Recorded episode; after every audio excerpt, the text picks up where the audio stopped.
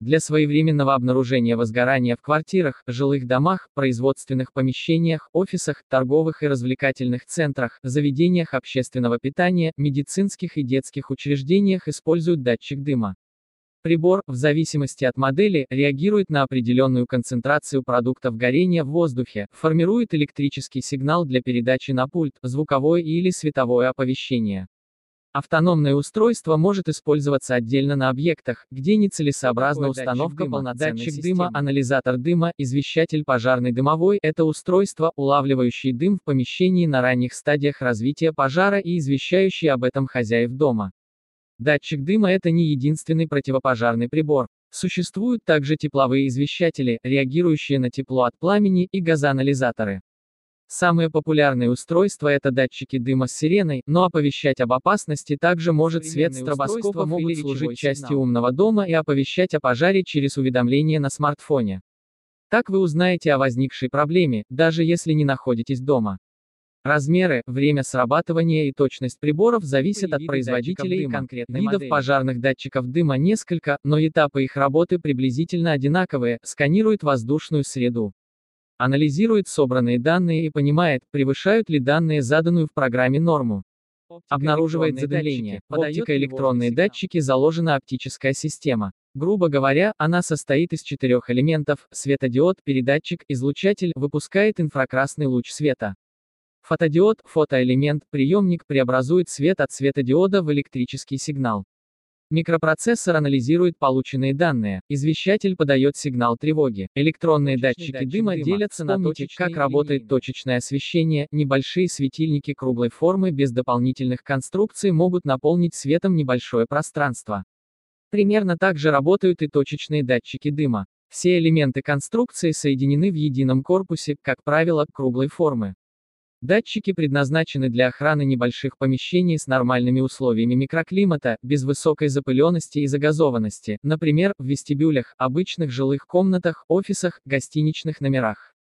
В обычном состоянии световой луч направлен мимо фотодиода. Но если внутрь датчика проникает дым, инфракрасное излучение отражается от твердых дымовых частиц и попадает на фотодиод. Микропроцессор анализирует попадание дымовых частиц и посылает команду извещателю, который оповещает находится в дымовой камере из черного матового пластика, которая не пропускает обычный свет и крупную пыль и вместе с тем беспрепятственно пропускает воздух, если в датчик попадут испарения или газы, он также может сработать и вызвать ложную тревогу. Это зависит от чувствительности устройства. Точечные датчики наиболее распространены и просты в исполнении. Выбор на рынке огромный, стоимость небольшая и стартует от 7 долларов. Монтаж несложный и нередко покупатель может осуществить его самостоятельно с помощью дюбелей и саморезов. Размещают его, как правило, на потолке, теплый воздух поднимается наверх, и так датчик обнаружит возгорание. Датчики бывают классическими, двухкомпонентными и более современными однокомпонентными. Двухкомпонентные состоят из излучателя передатчика и приемника. Излучатель формирует инфракрасный луч и пускает его по периметру помещения. Когда возникает задымление, частицы дыма частично перекрывают луч, поэтому он доходит до приемника медленнее и с менее интенсивной яркостью. Приемник считывает эту информацию и запускает сигнал тревоги. Излучатель и приемник можно размещать на расстоянии до 100 метров друг от друга, поэтому линейный дымовой датчик рассчитан на помещение большой площади со сложными конструкциями потолков представляют собой единый корпус, в нем соединены излучатель и приемник. На противоположную стену от однокомпонентного датчика устанавливается пассивный рефлектор, отражатель призма, отражающая лучи, но не принимающая их. Так, инфракрасный луч пересекает помещение дважды, отражаясь от рефлектора, и возвращается на приемник. Однокомпонентный датчик считается одним из самых точных, сигналы, поступающие от лучей, содержат больше информации, и сокращается риск ложных срабатываний. При большой площади помещения можно использовать один рефлектор для нескольких датчиков, если он способен отражать лучи от нескольких источников. Считается, что линейные датчики превосходят точечные по чувствительности и скорости Название этих датчиков происходит от термина «аспирация». Дословно он означает «вдыхание», а в контексте вентиляции и пожарной безопасности – принудительный забор воздушной среды из помещения или производственного оборудования за счет вентилятора или насоса. Датчиками назвать их сложно, конструкция слишком громоздкая. Чаще их называют аспирационными извещателями. Состоят они из следующих элементов, приемный блок, модуль, что содержит внутри передатчик и приемник. Передатчик инфракрасный лазер, приемник, фотодиод, вентилятор или воздушный насос, в зависимости от модели. Трубопровод с отверстиями. Вентилятор или насос нагнетает воздух из помещения в трубопровод. Лазер передает информацию о задымлении приемнику. Приемник активирует главное преимущество – высокая чувствительность. Это позволяет устанавливать их на объектах с нестандартными условиями воздушной среды, на запыленных или взрывоопасных цехах, производственных помещениях, с очень высокой или низкой температурой воздуха, с перекрытиями и многоярусными конструкциями. Сам блок находится, как правило, в неконтролируемых помещениях, а потому защищен от внешних воздействий. Длина и высота трубопроводов позволяет размещать их в помещениях с большой площадью. Цена аспирационных извещателей может превышать 5000 долларов США, поэтому купить такое устройство в квартиру это не самое разумное решение. Ими пользуются музеи, галереи, аэропорты, склады, торговые залы Ионизационный извещатель – это блок с двумя пластинами. На пластины воздействует ток, который образуется посредством ионизации. Для ионизации используется радиоактивный материал. Когда в блок поступает дым, его частицы снижают напряжение между пластинами. Снижение напряжения до определенного показателя переводит датчик в состояние тревоги. Ионизационные датчики используют редко, поскольку ионизация может быть по способу подключения, автономные, то есть такие, что работают от батареек. Подключенные к электропроводке. Некоторые модели данной группы имеют резервное питание от батарейки на случай отключения электричества.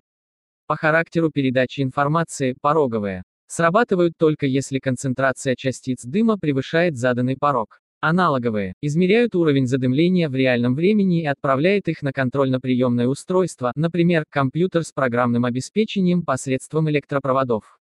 Радиоканальные. В отличие от аналоговых, они беспроводные и связываются с приемным устройством посредством продажи. представлен большой ассортимент датчиков дыма. Чтобы понять, какой выбрать, нужно рассмотреть такие параметры. Прибор должен быть изготовлен из качественных деталей и материалов. Такие товары предлагают компании, заботящиеся о репутации своей торговой марки, возможность работать автономно продолжительное время, наличие индикатора, который показывает состояние устройства, активно или выключено, стандартные параметры 2 проблеска диска в минуту, температурный режим, минимальный диапазон от минус 10 до 50 градусов Цельсия, громкость сирены в диапазоне от 85 до 110 дБ, она должна звучать не менее 4 минут, лучшее решение 3 длинных сигнала. Через каждые 30 секунд, используемы батарейки от 3 до 9 вольт, или подключение через адаптер, но не более 36 вольт. Батарейка должна обеспечивать прибор питанием не менее чем на протяжении одного года, при использовании аккумуляторов, при периодической перезарядке, не менее 10 лет, устройство должно производить звуковой сигнал даже при падении заряда в батарейке до 5%, наличие кнопки для тестирования работоспособности устройства, возможность установить, сделать подключение и обслуживать датчик дыма своими руками, точность срабатывания, сигнализатор должен реагировать только на задымленность, а не на повышенную влажность, частицы пыли и другие вещества, дымовых датчиков.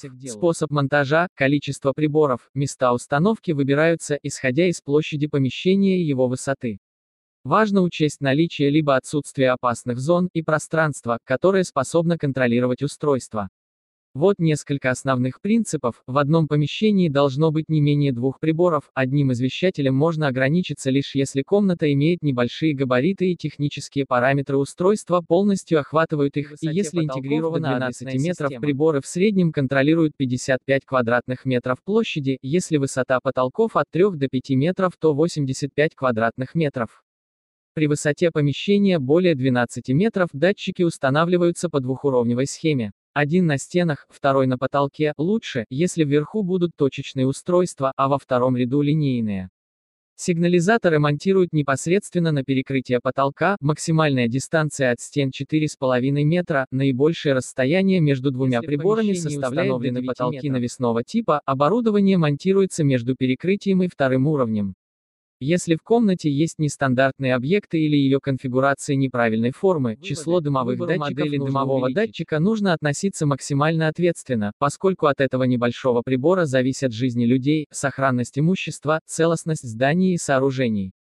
Преимущество устройства, обнаруживающего дым, в том, что оно способно оповестить о возгорании на ранней стадии, когда легко справиться с огнем, без значительного ущерба.